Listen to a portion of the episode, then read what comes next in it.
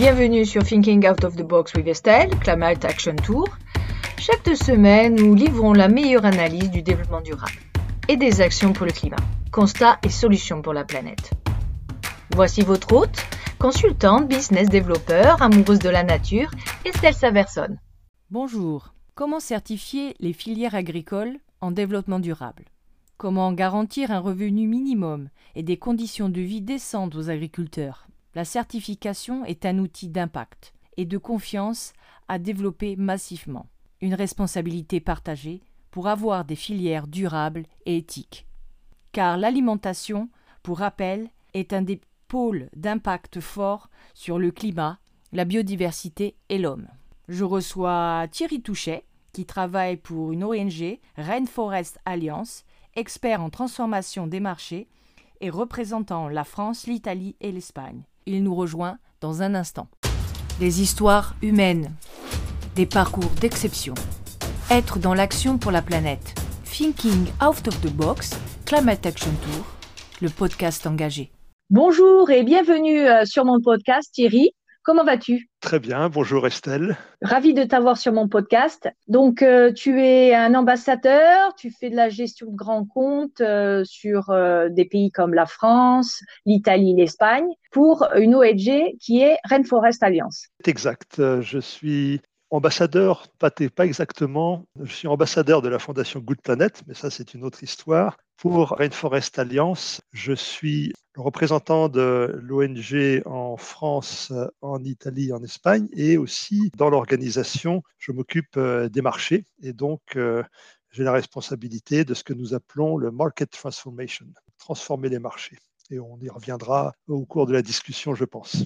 Exactement. Donc, peux-tu déjà nous présenter euh, Rainforest Alliance, un peu son historique et ben, comment ça marche? Ah ben, Rainforest Alliance est une organisation euh, à but non lucratif qui a été fondée il y a un peu plus de 30 ans aux États-Unis qui, il y a trois ans, a fusionné avec une autre ONG qui s'appelait UTZ, UTZ d'origine néerlandaise. Nous sommes donc euh, à peu près 530 personnes dans le monde, dans 34 pays. Et notre objectif, et d'améliorer la vie euh, des fermiers, des planteurs, des cultivateurs et de préserver l'environnement et la biodiversité pour que euh, les deux s'épanouissent de concert. Nos activités et notre stratégie se basent sur quatre piliers essentiels. Nous travaillons sur les filières d'approvisionnement et pour ce faire, nous avons donc un programme de certification. Et donc, la certification de filières que l'on appelle tropicales ou exotiques euh, de produits comme le café, le cacao, le thé, les bananes, les noisettes et d'autres fruits. Et puis, nous avons aussi un programme euh, de préservation, donc un programme d'approche plus territoriale, de préservation euh, de grands écosystèmes. Donc, ça peut être, c'est en général autour de la forêt, la forêt tropicale, mais pas exclusivement, où nous incluons dans un même euh, programme les parties humaines, donc avec les populations autochtones, environnementales, bien sûr, et économiques. Nous avons un troisième pilier qui est le plaidoyer, plaidoyer avec d'autres organisations qui font de la certification ou qui travaillent dans la durabilité, plaidoyer auprès des gouvernements et des entreprises. Et enfin, un quatrième euh, pilier, en quelque sorte, qui est euh, l'aide aux entreprises qui veulent euh, améliorer leur chaîne d'approvisionnement. Et là, nous avons une approche de service basée sur notre expérience. Et tout notre travail, bien sûr, a un objectif, c'est un objectif d'impact. Et donc tout cela est mesuré dans le temps et rapporté. Quels sont les types de produits en général? Ben, Les produits sont essentiellement le café, le cacao, les bananes, le thé et puis les fruits. Nous avons une filière euh, jus de fruits, jus d'orange, euh, une filière noisettes, mangue. Nous avons aussi euh, les herbes, ce que nous appelons herbs and spices, donc les épices et les, les entre guillemets herbes en français. Et ce sont tous les, les, feuilles qui servent de, tisane ou d'arôme, d'aromates. Et donc euh, voilà, c'est assez large en fait, mais ça se situe toujours dans des filières qui sont cultivées dans les pays dans la bande tropicale, en Afrique, euh, en Asie, en Amérique latine, Amérique du Sud. Parle-nous un peu plus des détails, euh, comment ça se passe sur le terrain vous rencontrez euh, donc, j'imagine, des, fermiers qui veulent peut-être avoir un impact euh, réduit sur la forêt, ou c'est vous qui les initiez? Comment ça se passe? Alors, on a deux, deux actions principales. Nous sommes à peu près 530 collaborateurs et collaboratrices dans le monde, implantés dans 34 pays avec, euh, si on veut parler un peu du, split euh, en genre, on a 55% de femmes, 45% d'hommes et une moyenne d'âge de 39 ans. On travaille avec 5000 euh, entreprises à peu près. On a plus de 2 millions de fermes certifiées qui couvrent plus de 5 millions d'hectares. Donc tout ça, c'est beaucoup de chiffres, mais ça montre qu'on on a une implantation assez globale et notre objectif est de vraiment changer les filières donc, on, travaille avec tout type de plantation, petits, petits planteurs dépendants, groupements de planteurs, coopératives, euh, grandes plantations. Et ça, c'est pour la partie euh, des origines de la plantation. Et puis tout le long de la chaîne d'approvisionnement, les acheteurs, les négociants, les transformateurs, jusqu'au bout de la chaîne qui sont les distributeurs, le dernier maillon avant le consommateur. Et là, pareil, nous travaillons avec des petites entreprises, des moyennes et des grosses. Le, principe de la standardisation est le même pour tous. Et nous avons donc deux actions. Une action qui est une action de formation. Donc, quelqu'un ou une entreprise, une, ou une ferme qui veut se certifier à Rainforest Alliance fait, vient sur notre site. Il y a un questionnaire euh, d'origine euh, qui permet de se jauger par rapport aux attentes de la certification. Ensuite, nous, nous faisons un, état des lieux. Il y a certaines fermes ou certaines entreprises qui sont relativement faciles à certifier, elles sont déjà assez avancées, et d'autres, en effet, on doit les aider, soit sur le management de la ferme, soit sur euh, certaines méthodes agricoles.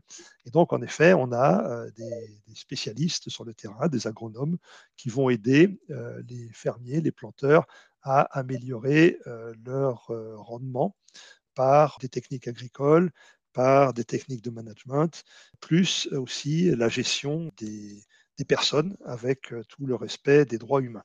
Donc ça, c'est la partie euh, conseil, euh, aide à l'amélioration de la production. Et puis une autre partie, c'est la partie audit, puisque une certification doit être auditée. Elle est donc auditée chez nous par des tiers. Nous ne sommes pas jugés partis. Et notre rôle est donc de former les auditeurs à la certification, aux méthodes d'analyse et d'audit, avec une approche d'analyse de risque.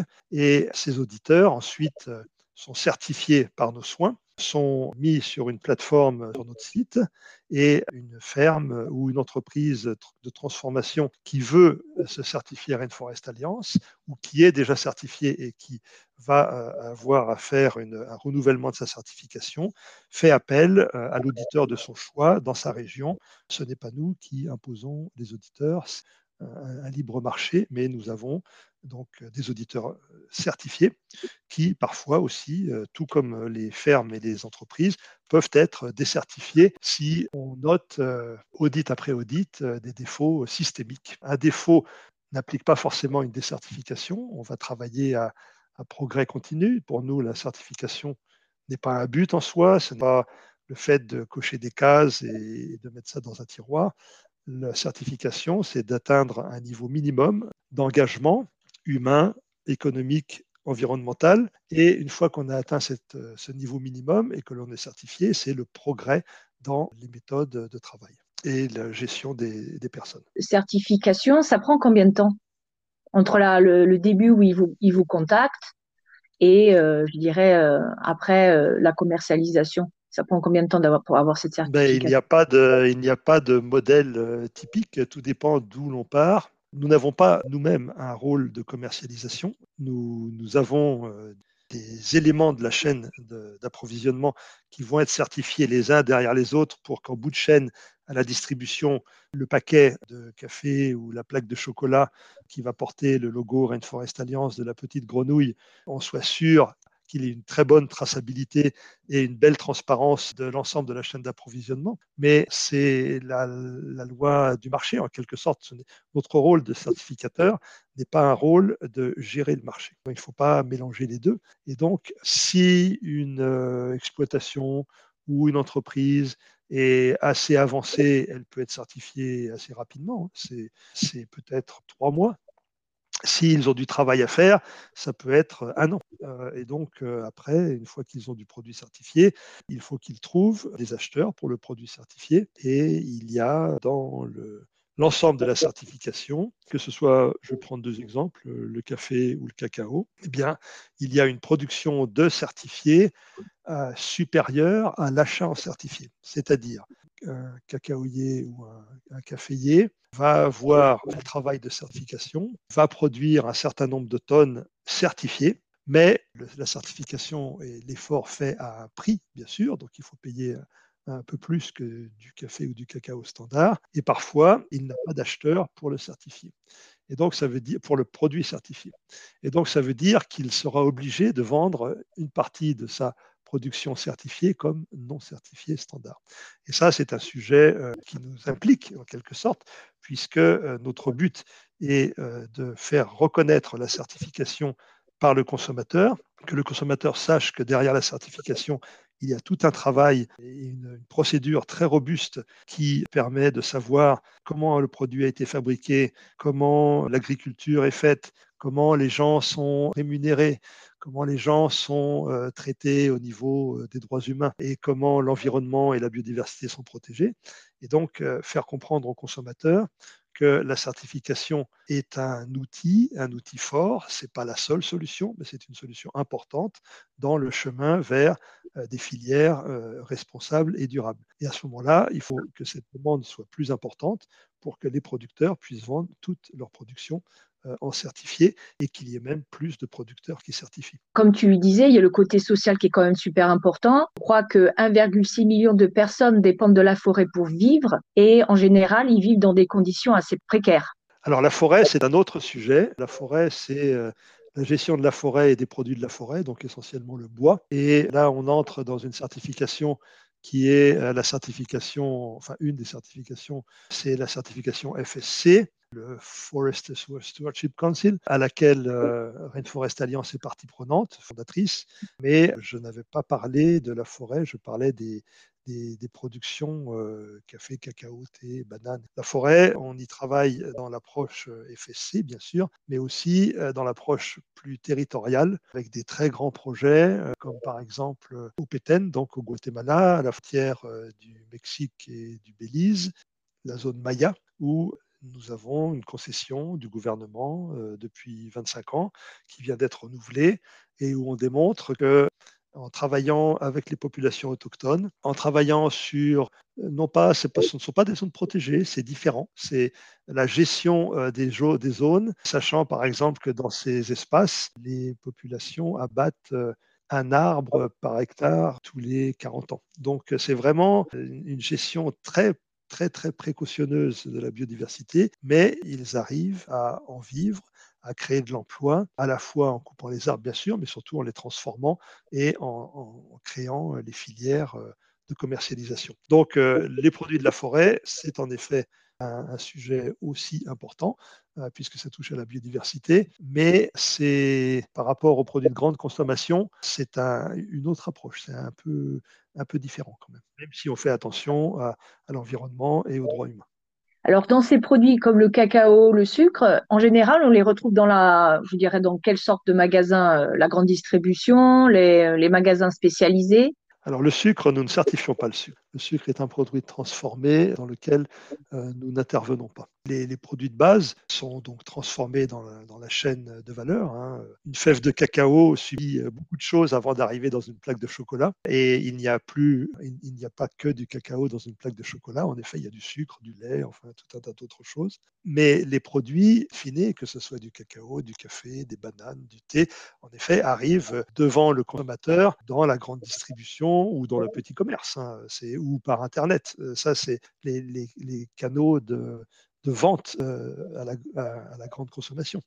Donc oui, oui, ce sont les, canaux principaux. Et puis il y a des marques qui sont des marques nationales ou internationales, hein, des grandes, petites ou moyennes marques. Et puis il y a euh, les marques de distributeurs, les MDD, qui aussi peuvent être certifiés puisqu'ils représentent un pourcentage assez important de la consommation. Donc il est important que les grands acteurs de, de la distribution, qu'il soit grand distributeur style supermarché, hypermarché, ou qu'il soit grand distributeur par Internet, s'implique dans la certification.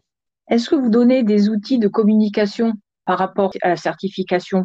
Juste la, grenouille ou vous avez quelque chose derrière, une sorte de package qui explique exactement euh, Nous avons euh, chez Rainforest Alliance un, un, service département marketing et communication qui historiquement a plutôt travaillé en B2B, donc en entreprise vers entreprise, pour aider les entreprises euh, qui produisent à valoriser leur engagement euh, dans la certification et dans la durabilité. Et puis, bien sûr, consommateur ou le citoyen consommateur est un maillon important puisque c'est la demande, hein, c'est lui qui va décider. C'est qu'en France, en Europe de l'Ouest en général, mais en, en France, tous les, enquêtes, toutes les enquêtes, tous les sondages montrent que le consommateur est de plus en plus attentif à l'origine des produits, à la façon dont ils sont faits, au, bien-être euh, et à la qualité de vie et aux revenus des cultivateurs, à l'environnement, savoir qu'il n'y a, s'il n'y a pas eu de déforestation, si euh,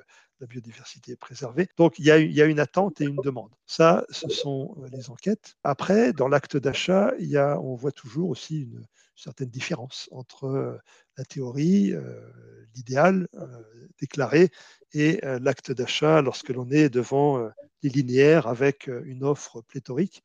Ce n'est pas toujours le produit certifié qui est acheté. Parfois, même si la différence de prix est minime, parfois l'aspect prix va, va, primer sur l'aspect engagement. Donc ça, c'est le consommateur. Mais c'est notre rôle et notre devoir d'informer le consommateur sur la certification. Qu'est-ce que c'est? À quoi ça sert? Quel est son impact? Parce que tout ce que nous faisons et a pour objet d'avoir un impact positif sur euh, la vie euh, des, producteurs et sur l'environnement, la biodiversité. Et donc, il faut que le consommateur comprenne ça et que, euh, après l'avoir compris, il puisse mettre ses, ses, actes en ligne avec ses dires. Et donc, oui, nous avons des outils de marketing que nous pouvons fournir, et ça fait partie, euh, gratuitement, euh, aux, équipes de marketing, communication euh, des différents producteurs, qu'ils soient producteurs à marque ou producteurs en MDD chez les distributeurs. Et puis, nous avons une fois par an une grande campagne digitale qui s'appelle Follow the Frog, donc suivez la grenouille, qui a lieu la dernière semaine de septembre. Cette année, ce sera du 27 septembre au 3 octobre, qui est une date qui correspond à peu près en général aussi euh, Climate Week de New York et depuis l'année dernière, avec le décalage dû à la Covid, à la semaine euh, du développement durable européenne. Et donc, mais on était avant à cette dernière semaine de septembre. Et pendant cette semaine-là, nous fournissons toute une série d'outils numériques, tous les, tous les réseaux sociaux, euh, qui sont évidemment brandés Rainforest Alliance, mais que les marques peuvent utiliser en rajoutant leur, leur, propre marque ou leur propre sujet. Et donc, c'est une campagne qui, l'année dernière, a touché plus de 18 millions de personnes. En, reach et ça c'est un autre outil. Et puis nous commençons à travailler aussi cette année le sujet de cette année sera la consommation positive au sens de pas positif au sens de consommer plus mais de consommer mieux. Et ce sera le sujet de Follow the Frog 2021 et puis, euh, il y a donc, pour ce faire, communication euh, vers euh, le consommateur, vers l'utilisateur final du produit brut à l'origine, qui est un grain de café vert, une fève de cacao ou une feuille de thé. J'imagine aussi que Rainforest Alliance, comme tu le disais, est à but non lucratif. Comment vous vous, vous financez? Vous avez des aides gouvernementales ou c'est basé que sur les donations? Alors, on a deux sources de financement. La première source est liée à la certification. Et donc, pour faire fonctionner la certification, tous les savoirs qu'il y a derrière, tous les outils de suivi, de traçabilité, de transparence, on demande au premier acheteur, en général, c'est le premier acheteur en bord de champ, qui va payer une redevance à Rainforest Alliance, qui est une redevance à la tonne, à la tonne de produits achetés. Donc ça, c'est le seul point dans toute euh, la ligne de la certification où il y a un revenu qui, euh, qui revient à Rainforest Alliance. Tout le reste, ensuite, euh, que ce soit les transformateurs, que ce soit les, distributeurs euh, ou ceux qui mettent euh, le logo sur le paquet, il n'y a pas de redevance pour mettre le logo sur un paquet.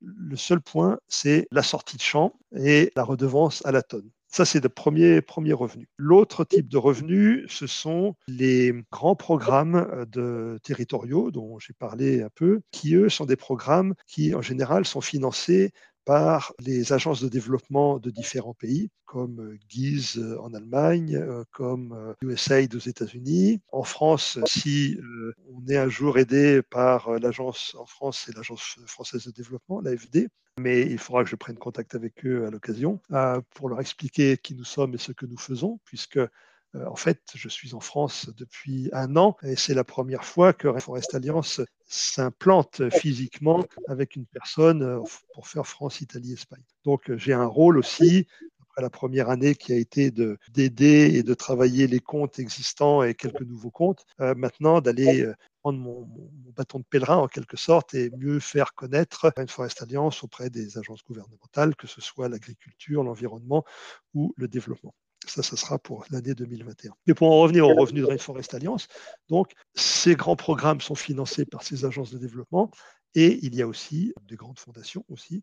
Et puis, euh, il y a des dons euh, de particuliers qui sont un troisième élément de, revenus. À peu près, à peu près, on a 60% de notre revenu qui vient de la certification et 40% du financement des grands programmes. Quelle est la position de Rainforest Alliance sur des systèmes agricoles euh, qui sont un peu discrédités comme l'huile de palme alors l'huile de palme euh, fait partie des produits euh, sur lesquels on travaille indirectement en quelque sorte. Euh, elle fait partie des denrées que l'on peut aider à certifier et s'assurer qu'elle est produite correctement, c'est-à-dire sans déforestation et sans transformation de zones à haute valeur carbone. Et pour cela, il existe un référentiel qui est le référentiel RSPO. Et ce référentiel RSPO a été créé avec Rainforest Alliance RSPO ou RSPO+.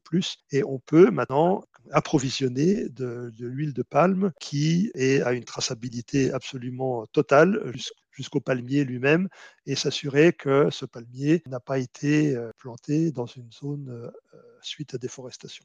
Donc on peut aujourd'hui utiliser de l'huile de palme euh, qui est certifiée zéro déforestation une filière avocat aussi, euh, les, principes même euh, de notre certification. Donc, nouveau, on a 145, je crois, ou 148 critères dans la certification. Donc, à nouveau, hein, sur la gestion, l'environnement, l'humain, l'économique. Et, chacun se, se, déroule en plusieurs sous-ensembles. Eh bien, cette certification, ce standard, norme, s'applique euh, à tous les ingrédients, à tous les produits.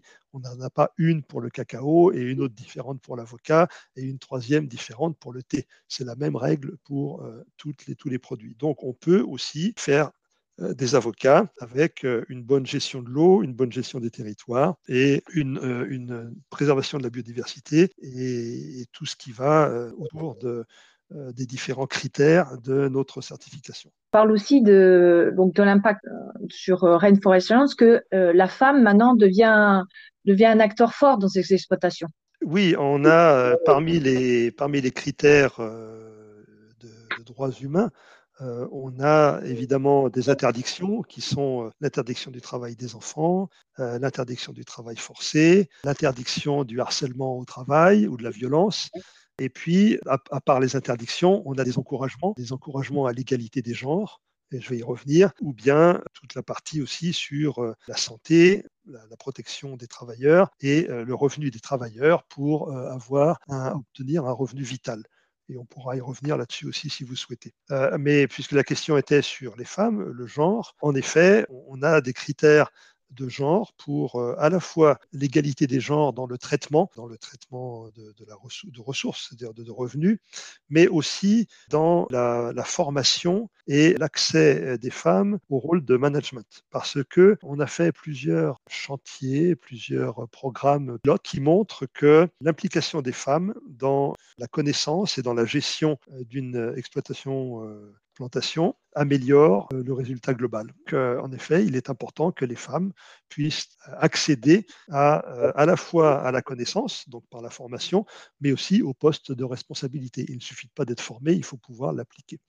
Et, donc, il y a des critères dans notre, certification qui, mesurent cela, en effet. Est-ce qu'il y a des certifications qui se couplent avec des produits biologiques? Alors, les produits biologiques, la, certification bio, qui en France, en Europe, bon, en France c'est AB, l'AB bio, en, Europe c'est la, feuille avec les petites étoiles, est une certification en elle-même qui a un objectif exclusif sur la partie agricole et la partie de non-utilisation d'intrants. Dans la, certification bio, il n'y a pas d'aspect humain. Et donc, il y a beaucoup de produits, en effet, où les gens demandent à avoir le bio plus Rainforest Alliance. Deux sont complémentaires, sachant que dans notre certification, nous ne sommes pas une certification bio. Donc l'utilisation des intrants, c'est-à-dire pesticides, herbicides, fertilisateurs, n'est pas interdite, mais elle est strictement euh, contrôlée et on pousse et on forme et on bagne à une forte diminution euh, de l'utilisation euh, de ces produits intrants fossiles pour plusieurs raisons. D'une part, donc c'est ce que l'on appelle integrated pest management. D'une part parce que si on élimine ces produits, c'est un coût en moins pour le producteur et donc ça lui assure un meilleur revenu première chose. Deuxième chose, si on les élimine, on élimine beaucoup de problèmes de risques de santé et de risques environnementaux, de pollution environnementale. Et, donc, il y a des méthodes, euh, on appelle chez nous euh, des méthodes d'agriculture régénératrice, mais on peut appeler ça aussi euh, l'agroécologie. Pas la permaculture, c'est différent, mais l'agroécologie ou l'agriculture intelligente compatible avec le climat. Et donc, ces méthodes agricoles qui, en général, vont vers, pour simplifier, hein, vers une variété, c'est-à-dire de, de, cultiver sous couvert. Vous allez avoir des plantations de café qui vont être mises avec des arbres qui vont couvrir le café, qui vont le protéger, mais ces arbres eux-mêmes vont produire d'autres fruits qui serviront aussi à, avoir un, meilleur revenu pour euh, l'exploitant. Eh bien, euh, les méthodes agricoles euh, permettent de, diminuer le nombre d'intrants fossiles on va avoir recyclage aussi des, coupes, des produits qui vont être recyclés et qui vont être utilisés comme, comme intrants ou fertilisants naturels. Et donc, on va vers moins euh, d'intrants, moins de pesticides, moins d'herbicides, et on, a une liste extrêmement stricte sur ceux qui sont interdits et ceux qui sont autorisés euh, sous contrôle, ah, mais nous ne sommes pas bio, bien. Et donc, il existe en effet euh, des produits qui sont certifiés bio plus Rainforest Alliance, ou bio plus notre certification, c'est complémentaire. Est-ce que vous évaluez le, le CO2 de ces exploitations? Alors, pour ce qui est des émissions de gaz à effet de serre, nos, les méthodes agricoles que l'on que l'on enseigne et que l'on met en place vont toutes dans la réduction des émissions de CO2 de deux façons. D'une part, si on plante des arbres pour faire de la plantation sous couvert, ces arbres, dans le temps, vont absorber du carbone. Et euh, l'autre, euh, l'autre aspect, c'est euh, l'absorption du carbone par les sols. Donc, les méthodes agricoles, l'agriculture régénératrice, va améliorer l'absorption du carbone par les sols aussi. Donc, on va dans le sens de moins d'émissions en, limitant les intrants, puisque les intrants fossiles sont, faits à partir de, fossiles, hein, d'énergie fossile, et donc de pétrole, de chimie, et donc ils représentent une émission de gaz à effet de serre importante. Donc si on les réduit, voire les élimine, eh bien on réduit les émissions de gaz à effet de serre, et puis on, on, augmente le puits de carbone avec à la fois les arbres et les sols. On a dans nos dans notre certification, possibilité, c'est une, euh, comment dire, euh, une option euh, volontaire sélectionnée par la ferme, par l'exploitation, de mesurer les, émissions de gaz à effet de serre avec des méthodologies qui sont disponibles, qui sont des méthodologies classiques mises en place par le GIEC et la FAO. Mais nous, Rainforest Alliance, ne faisons pas nous-mêmes de mesure des émissions de gaz à effet de serre on les suit, on, vérifie euh, que, la mise en place des méthodes, euh, des méthodologies euh, agricoles vont les réduire, mais la mesure elle-même, nous ne la faisons pas. Est-ce que vous faites aussi des mesures de métaux lourds dans les sols? Ça, ça fait partie des, comment dire, des mesures faites euh, avant d'entrer en certification, des mesures faites par euh, l'exploitation dans euh, la série des, critères sur la qualité du terrain. et ça, oui, ça fait, ça fait partie des préalables. Alors, pour juste euh, imaginer, parce que bien sûr, des fois, on a besoin d'avoir des chiffres, mais quelle est la, plus petite exploitation? Il y a combien de personnes à peu près? Ce serait quoi? Bah, La plus petite exploitation, c'est une exploitation familiale, hein, où euh, vous avez le propriétaire qui a quelques parcelles, euh, quelques centaines d'arts ou, ou, un hectare, ou un hectare ou deux, et qui va gérer son exploitation tout seul avec sa famille. Ça, c'est la plus petite euh, exploitation. Alors, il y a deux, façons pour eux. Soit ils travaillent seuls, mais c'est assez rare parce que euh, il vaut mieux se regrouper. Et donc, en général, ces petites exploitations euh, familiales se regroupent dans des groupements d'exploitation avec un, management collaboratif. Ce n'est pas forcément une coopérative, c'est la coopérative est encore autre chose. Là, c'est un groupement de petits producteurs. Donc oui, c'est la plus petite exploitation avec laquelle euh, nous avons des certifications. Est-ce que vous travaillez Il n'a pas d'employé, il est seul et avec sa famille. Alors, est-ce que vous travaillez aussi avec euh, des gouvernements?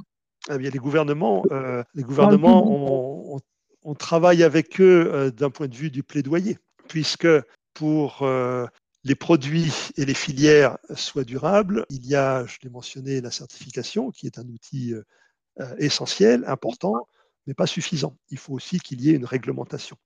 Et donc, euh, on travaille euh, aussi bien avec les gouvernements dans les pays où se, font, où poussent les différents, les différents ingrédients, les différents produits, mais on travaille aussi avec des gouvernements, par exemple avec l'Europe, sur, euh, on est très actif avec l'Europe sur euh, en ce moment, par exemple, euh, la, loi sur euh, la déforestation importée, loi qui existe en France, sur laquelle nous travaillons aussi, puisque on va passer à une étape complémentaire.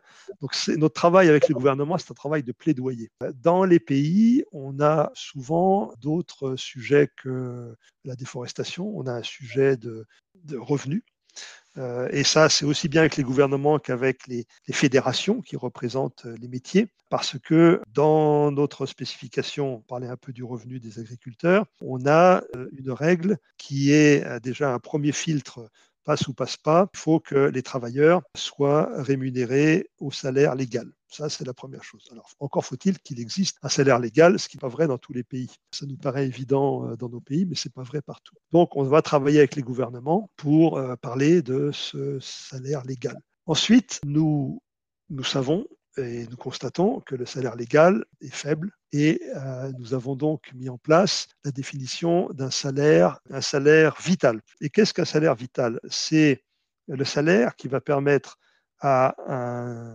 exploitant, donc si c'est son revenu, s'il est propriétaire, ou c'est son salaire s'il est ouvrier agricole, de pouvoir, avec euh, des horaires de travail euh, bien connus, c'est-à-dire normaux, mais ce n'est pas les 35 heures, hein, c'est normaux dans ces métiers, donc avec les jours d'arrêt hebdomadaire, avec le nombre d'heures maximum à la suite, donc toutes les conditions de droit du travail humain, de pouvoir, à salaire, vivre faire vivre sa famille, se vêtir, s'éduquer, éduquer ses enfants, avoir l'accès à la santé et voire même de mettre un peu d'argent de côté en cas de besoin pour un coup dur ou d'épargne pour acheter quelque chose plus tard. Donc il y a une définition du salaire vital. Et nous avons créé avec euh, d'autres partenaires une coalition qui s'appelle la Living Wage Global Coalition, donc qui étudie dans différents pays. On a fait actuellement euh, à peu près 35 ou 38 pays avec une méthodologie qui est la méthodologie Anchor, du nom des fondateurs de cette, de cette approche. C'est un couple d'Américains. Eh bien, nous avons défini par pays le salaire vital. Et euh, lorsque, pour revenir à la certification, on va euh, travailler avec euh, une ferme, une plantation, une coopérative, on va donc regarder le revenu ou le salaire des ouvriers qui, comme je l'ai dit, doit être supérieur au salaire légal, qui est le salaire défini par le gouvernement, mais il va être souvent, très souvent, inférieur au salaire vital. Et donc, le travail de la certification et de le roadmap, si je peux dire, l'objectif va être, euh, on travaille sur des cycles de 3 ans, donc 3, 6, 9, et va être sur euh, un cycle d'augmenter euh, le revenu des agriculteurs pour arriver à atteindre le revenu vital. Et donc, c'est un, travail, comme je l'ai dit au début, de progrès continu pour que ces producteurs puissent vivre de leur travail. Et ça se traduit de différentes façons. Nous avons dans la certification une approche de responsabilité partagée. La responsabilité partagée, ça veut dire que toute la charge euh, qui existe pour produire de façon responsable, de façon durable, c'est un engagement, c'est beaucoup de travail, ce sont des ressources, aussi bien des ressources financières que des ressources humaines. Et ça, on ne peut pas mettre ça uniquement sur euh, les épaules du producteur. Il faut que l'ensemble de la chaîne de valeur et l'ensemble de la chaîne d'approvisionnement, jusqu'au distributeur, prennent part, prennent sa part, euh, sa responsabilité et sa part de ce surcoût de ressources nécessaires à la production durable. Et donc, ça veut dire que le produit, le café, le cacao, le thé, les bananes euh, produites de façon certifiée euh, vont recevoir un prix supérieur au prix du marché et qu'il va y avoir deux éléments que nous mesurons et que nous mettons dans le système pour une transparence complète, qui sont la première, ce que nous appelons un sustainability differential, donc un différentiel de soutenabilité, c'est de l'argent en cash qui doit être payé par le premier acheteur et qui doit aller euh, dans la poche des ouvriers ou euh, du petit producteur directement, sans prélèvement par le management intermédiaire. Et ce cash, il n'y a aucune condition d'utilisation. Euh, la personne l'utilise pour faire un cadeau à sa femme ou à son mari, pour euh, acheter quelque chose à des enfants ou pour aller boire un coup au café. Ce n'est pas notre problème. Ce qu'il faut, c'est qu'il ait du cash et que ce, cash de, récompense, en fait, du travail, de reconnaissance du travail, soit intégré, marqué dans le système. Donc on sait que quand on va acheter une tonne de café, eh bien on va la payer un certain prix et après on met une autre ligne qui est le différentiel de soutenabilité, le cash qui a été payé et qui va au producteur. Et ce chiffre, il est marqué dans le système, donc tout le long de la chaîne, jusqu'au distributeur à la fin, qui va acheter euh, un paquet de café euh, en grain ou en café moulu saura que le café, le lot euh, duquel provient ce café vient de tel endroit et que le, caféiculteur a reçu tant de pesos, de dollars ou d'euros pour lui. Et puis le deuxième élément, c'est un, un sustainability investment, donc c'est l'investissement de soutenabilité, de durabilité. Et là, c'est la discussion entre premier acheteur et le producteur sur les besoins du producteur qui dit, moi, pour être certifié, voilà mon plan, mes besoins, voilà mon plan d'action et d'investissement nécessaire à la certification et au progrès dans la certification. Donc, j'ai besoin d'un système de management intégré, j'ai besoin de formation, j'ai besoin de vêtements de protection si j'ai à utiliser des intrants euh, chimiques, j'ai besoin de nouveaux plants à, planter parce qu'il faut m'adapter au réchauffement climatique ou parce que mes plants sont vieux ou parce qu'il faut que je mette du couvert. Donc, voilà ma liste d'investissements sur un dans trois ans,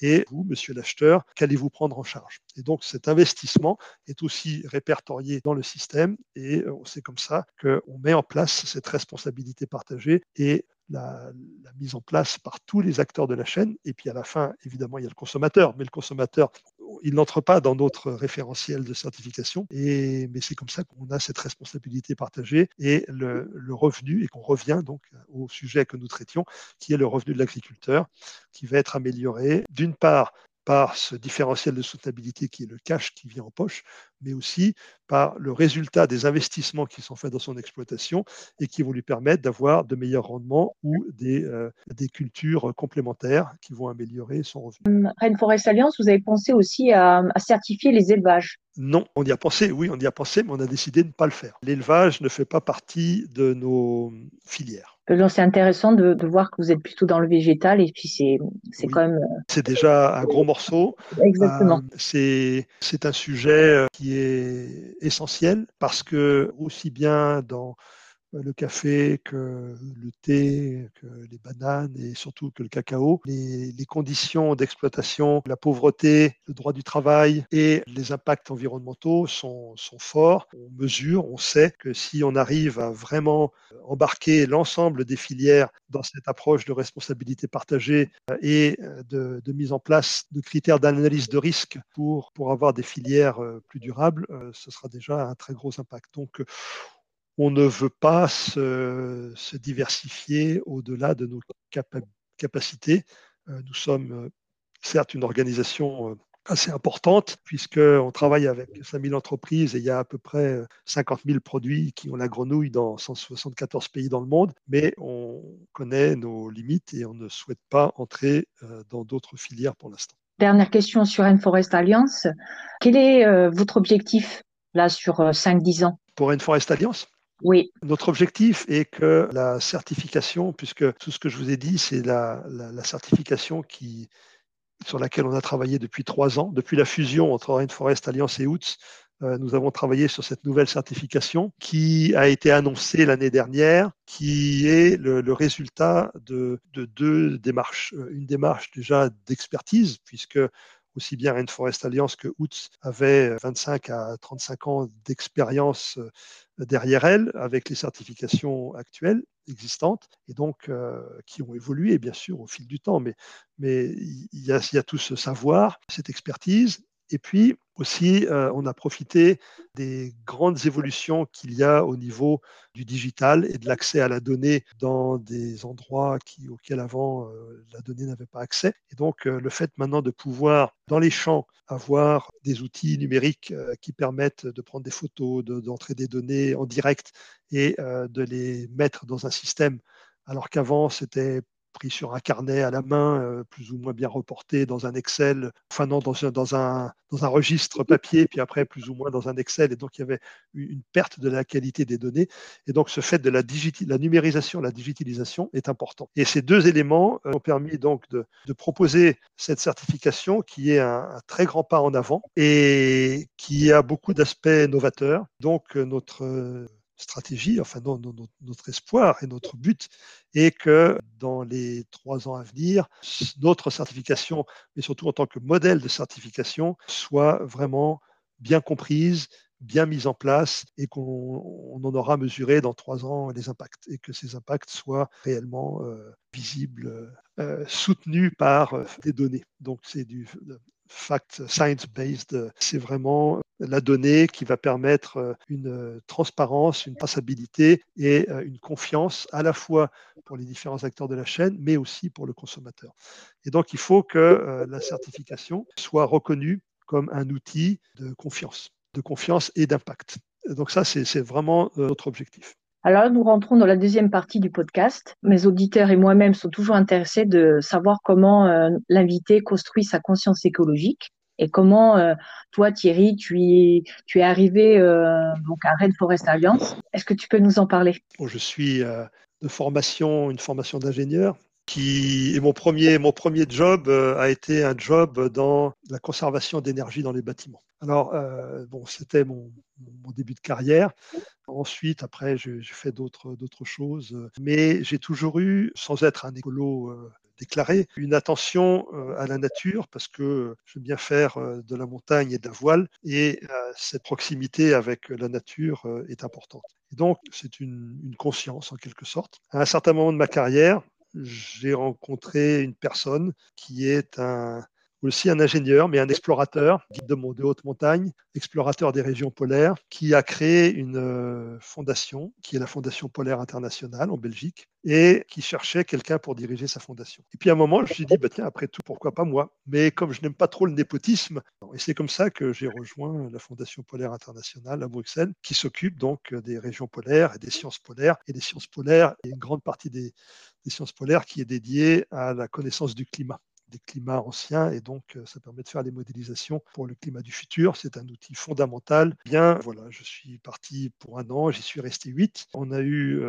beaucoup d'activités et un projet fantastique qui était un projet de, de conception, construction et mise en œuvre, exploitation de la première station de recherche en Antarctique, qui est une station zéro émission, parce qu'elle fonctionne euh, avec des énergies renouvelables, le soleil et le vent, qu'elle traite ses eaux, qu'elle a des batteries, qu'elle est démontable en fin de vie. Et puis, après avoir travaillé euh, avec Fondation polaire internationale, je suis devenu directeur général de la Fondation Good Planet, qui est la fondation de Yann Arthus Bertrand, qui est basée aujourd'hui euh, au domaine de Longchamp, à Paris, dans le bois de Boulogne. Et là, c'est une fondation qui a pour objectif l'écologie et l'humanisme, la sensibilisation des publics, de tout public, grand, petit, euh, scolaire, euh, entreprise. Et donc, euh, on, a mis en place un programme qui s'appelle La solution dans l'assiette, mais qui, qui avait pour objectif de dire aux citoyens français, dans sa vie et dans son bilan carbone, il y avait un poste important qui était le poste de l'alimentation, qui était un poste à égalité d'importance, c'est-à-dire à peu près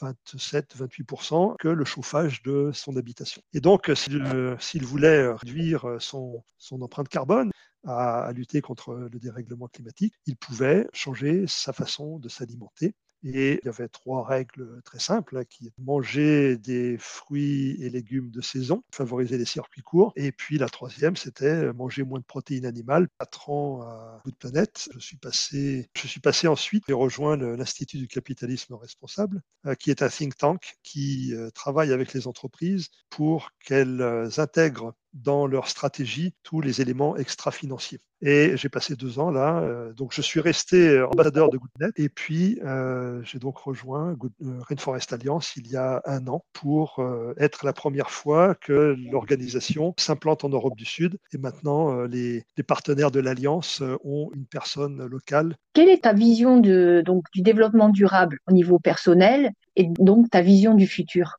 Ma vision à niveau personnel, je suis dans le développement durable, ça fait partie de mon, de mon subconscient, je veux dire, je n'y pense euh, même plus. J'essaye autour de moi de passer le message dans la, la ville où j'habite aussi euh, en Champagne, dans la Marne. Et ça, c'est la partie personnelle. Maintenant, plus globalement, comment est-ce que je vois le, développement durable? C'est un peu un mix. Il faut avoir des convictions bien ancrées euh, parce que parfois, on peut avoir tendance à être euh, un peu désespéré devant l'inertie, devant, l'inertie des gens, des, autorités, de la réglementation, des particuliers. Euh, non pas une inertie, mais le, refus de reconnaître les faits. Très simplement, il est clair que le dérèglement climatique a des impacts qui vont aller croissant. Et si on s'amuse à regarder, à lire les rapports du GIEC d'il y a dix ans, et les projections de l'époque, on est exactement, voire pire que ce qui avait été projeté à l'époque. Et peut-être que le défaut des scientifiques, c'est qu'ils ne diront jamais qu'ils sont sûrs que, hein, ils diront toujours que statistiquement, à 99%, c'est ce qui va se passer. Et il y a des métiers qui sont obligés de changer. C'est difficile pour le secteur agricole, pour les agriculteurs, de, de, remettre en cause beaucoup de choses qui ont fait leur vie parce que c'est une, une, habitude, parce qu'ils ont des engagements financiers, mais ils sont obligés de le faire. Et l'agriculture est un des domaines où le changement climatique va avoir un impact fort qui se voit déjà. Par exemple, le, le récent événement des gelées d'avril en soi, pas anormal qu'il y ait des gelées en avril, il y en a toujours eu. Ce qui est anormal, c'est qu'il est fait beaucoup plus chaud en février et en mars et que donc la nature a été en avance et bourgeonnée et que ces bourgeons ont gelé en avril. Oui, c'est un changement de formation, oui, c'est un changement de mentalité, mais je crois qu'il ne faut pas avoir peur du changement. Le changement, l'être humain est un être qui a une aversion au risque et il faut anticiper le plus possible. Ma vision du développement durable, c'est à la fois beaucoup de pédagogie encore, une pédagogie sur des faits, c'est une projection vers l'avenir mais ça implique des formations. Et c'est vrai qu'il y a des pans de la société qui vont devoir changer, des, des, personnes qui vont perdre leur emploi parce que leur emploi n'aura plus aucun sens, mais qui peuvent et qui doivent s'adapter, euh, anticiper même et, et, repartir sur, euh, sur d'autres voies. Où on peut te contacter, où on peut euh, contacter Rainforest, comment on vous contacte? Eh bien, mon, mon mail, c'est simple, hein, donc je m'appelle Thierry Touchet, donc mon mail c'est ttouchet, t t o u c h i s ra comme rainforestalliance.org comme organisation. Et sinon, mon téléphone, c'est le 07 66 20 85 90. Et bienvenue à ceux qui s'intéressent à ce que nous faisons et qui veulent entrer dans l'Alliance, l'Alliance pour un monde meilleur. Où, l'humain et la nature s'épanouissent en harmonie. Qu'est-ce que mes, mes auditeurs euh, peuvent faire pour Rainforest Alliance ou pour toi? C'est relativement simple. Lorsque vous allez faire vos courses, chercher la petite grenouille, c'est une première, une première chose. Sinon, c'est euh, venez sur notre site web. Le site en français est en train d'être refait. Donc, à partir du mois de juillet, il y aura un site euh, mieux, plus accessible que ce qu'il est aujourd'hui. Donc pour l'instant, je, ne, je n'en fais pas trop la promotion, mais il y a le site en anglais qui est très bien. Donc euh, vous pouvez là euh, vous renseigner, apprendre, et si vous voulez vous impliquer, on a d'abord, on a régulièrement des offres d'emploi, pas en France pour l'instant, mais en, en Amsterdam. Pour moi, personnellement, mon objectif est que Rainforest Alliance soit mieux connue, que la certification soit mieux reconnue comme outil utile et performant, et que les citoyens, citoyens consommateurs, mettent leurs actes d'achat en ligne avec leurs déclarations d'achat qui sont d'aller vers l'aide aux producteurs et la préservation de la biodiversité. Je te remercie. Merci pour ton temps, tes engagements. Je te souhaite bon vent, comme on dit. Merci Estelle. Au revoir. Au revoir Estelle. Au revoir à tous. Merci. Merci de nous avoir rejoints cette semaine. Vous pouvez vous abonner à l'émission sur votre plateforme d'écoute préférée ou via le RSS pour ne jamais manquer une émission.